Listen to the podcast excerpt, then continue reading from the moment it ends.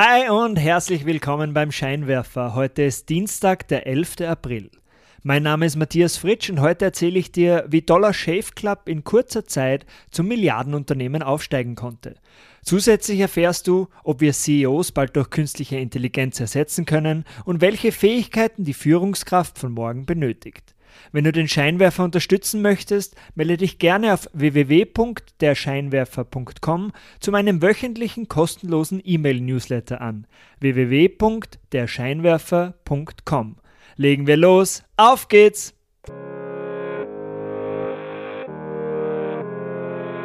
Willkommen beim Scheinwerfer. Dieser Podcast bringt Unternehmern und Führungskräften die Geheimnisse der erfolgreichsten Unternehmen und die wichtigsten Insights, um bessere Entscheidungen zu treffen. Jeden Dienstag frisch zum Frühstück serviert.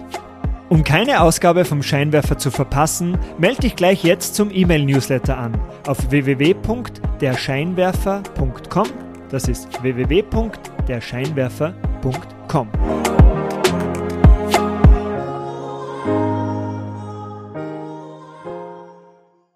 Im Jahr 2011 stellte Dollar Shave Club mit einem viralen Video und einem innovativen Geschäftsmodell in kurzer Zeit den Markt für Rasierklingen auf den Kopf. In den letzten Jahren ist der Hype um das Unternehmen jedoch wieder ein bisschen verblasst. Aber wie hat das Ganze begonnen? Um den Start seines Unternehmens anzukündigen, zahlt der Gründer Michael Dubin einem Bekannten 4500 Dollar für ein Werbevideo. Das unorthodoxe Video mit dem Namen Our Blades Are Fucking Great äh, es musst dir unbedingt anschauen. Ich habe einen Link in die Shownotes gepackt. Also das unorthodoxe Video übertrifft alle Erwartungen und geht viral. Bis heute hat es über 28 Millionen Klicks angesammelt. Die Website bricht dann aufgrund der riesigen Nachfrage zum Launchtag mehrmals zusammen. Mehr als 12.000 Menschen melden sich für den Dollar Shave Club an. Doch nicht nur der trockene Humor von Michael Dubin macht das Video zum Erfolg.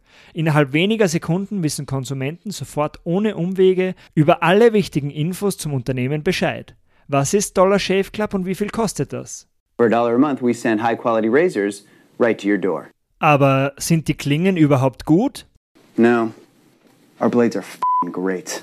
Dubin adressiert alle Pain Points der Konsumenten beim Rasierklingenkauf und schafft einen gemeinsamen Feind. Die Riesenkonzerne Gillette und Edgewell mit den Marken Schick und Wilkinson Sword, die zum damaligen Zeitpunkt über 90% des Rasierklingenmarktes dominieren. Wieder mal vergessen, Rasierklingen nachzukaufen? Kein Problem. Dollar Shave Club schickt dir jeden Monat automatisch neue Klingen zu. Mit dem Verkauf direkt an Konsumenten, das nennt man Direct to Consumer oder D2C, verzichtet Dollar Shave Club auf Zwischenhändler und kann daher niedrigere Preise anbieten. Das Unternehmen lässt die Klingen von Drittfirmen produzieren. Die Margen sind klein. Doch die Kunden sind von den Kampfpreisen und der Qualität des Produkts überzeugt. Innerhalb weniger Jahre kann Dollar Shave Club fast 9% des amerikanischen Rasierklingenmarktes gewinnen.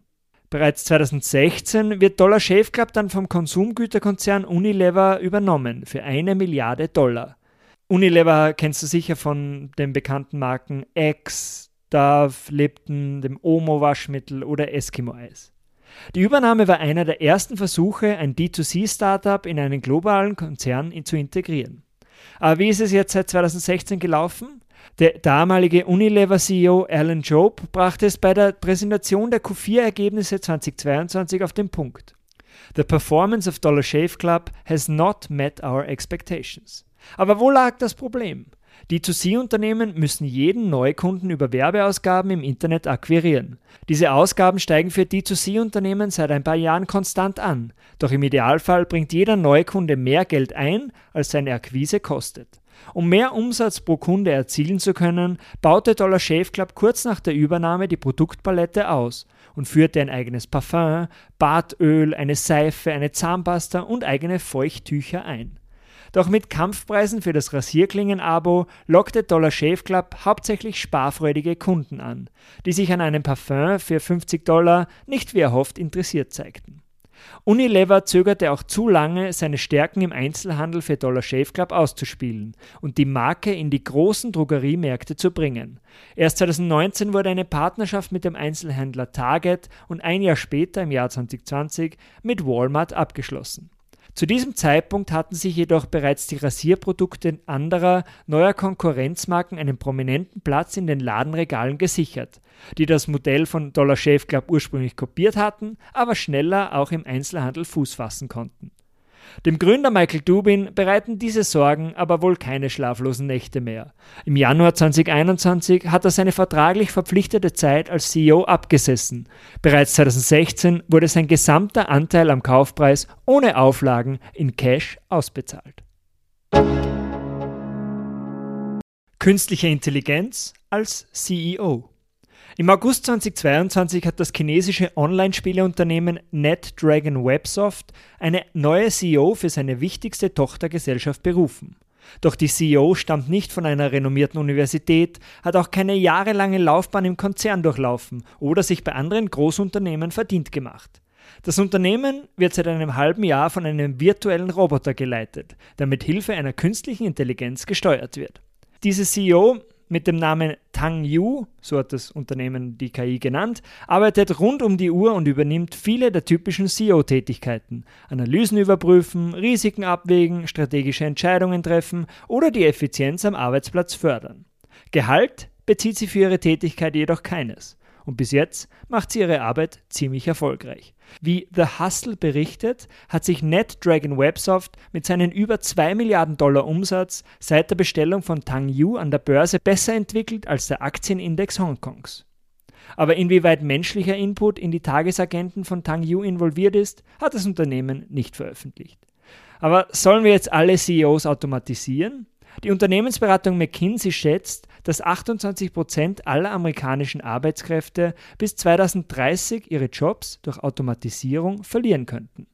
Zu den gefährdeten Berufsfeldern werden meist viele Einstiegspositionen, Lagerarbeiter, Assistenztätigkeiten, Buchhalter oder Journalisten gezählt.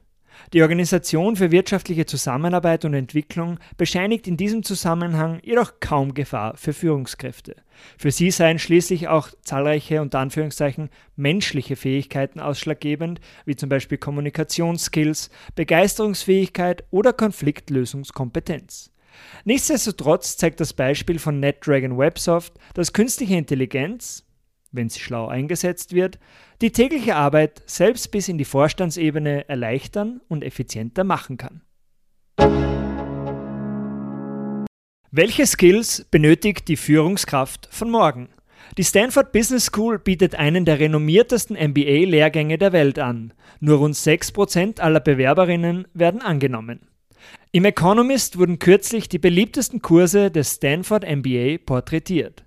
Neben Grundlageneinheiten in Bilanzierung, Finanzierung oder Management haben sich insbesondere drei Wahlkurse als besonders beliebt herausgestellt, von denen die Führungskräfte von morgen überzeugt sind, dass sie ihnen auf dem Weg in die Vorstandsebenen behilflich sein werden. Der erste trägt den Namen Paths to Power diese Spezialausbildung zum Thema Machtdynamiken soll Studierende auf die Ellbogenkämpfe im Kampf um Beförderungen vorbereiten. So sollen sie später in Führungspositionen verhindern, ihre eigenen Nachfolger aufzubauen. Stattdessen sollen sie mehrere überlappende Positionen in ihrem Unternehmen anstreben, um sich unersetzbar zu machen. Der zweite Kurs heißt Touchy Feely. Dieser Kurs zielt darauf ab, in unstrukturierten Gruppendiskussionen seine eigenen Schwächen und seine Wirkung auf andere kennenzulernen.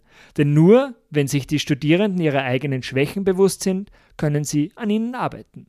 Und drittens, Managing Growing Enterprises.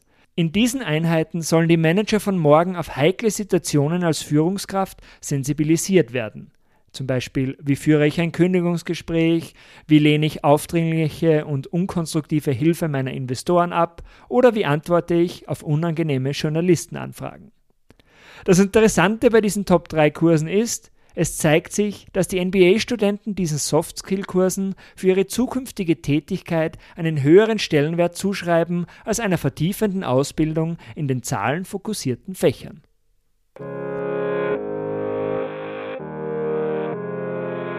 Das war's auch schon wieder für heute vom Scheinwerfer. Vielen Dank fürs Zuhören. Wenn dir diese Ausgabe gefallen hat, leite sie doch gerne an deine Freunde und Freundinnen weiter. Um keine Ausgabe mehr zu verpassen, melde dich gleich jetzt auf www.derscheinwerfer.com zum Newsletter an. Das ist www.derscheinwerfer.com.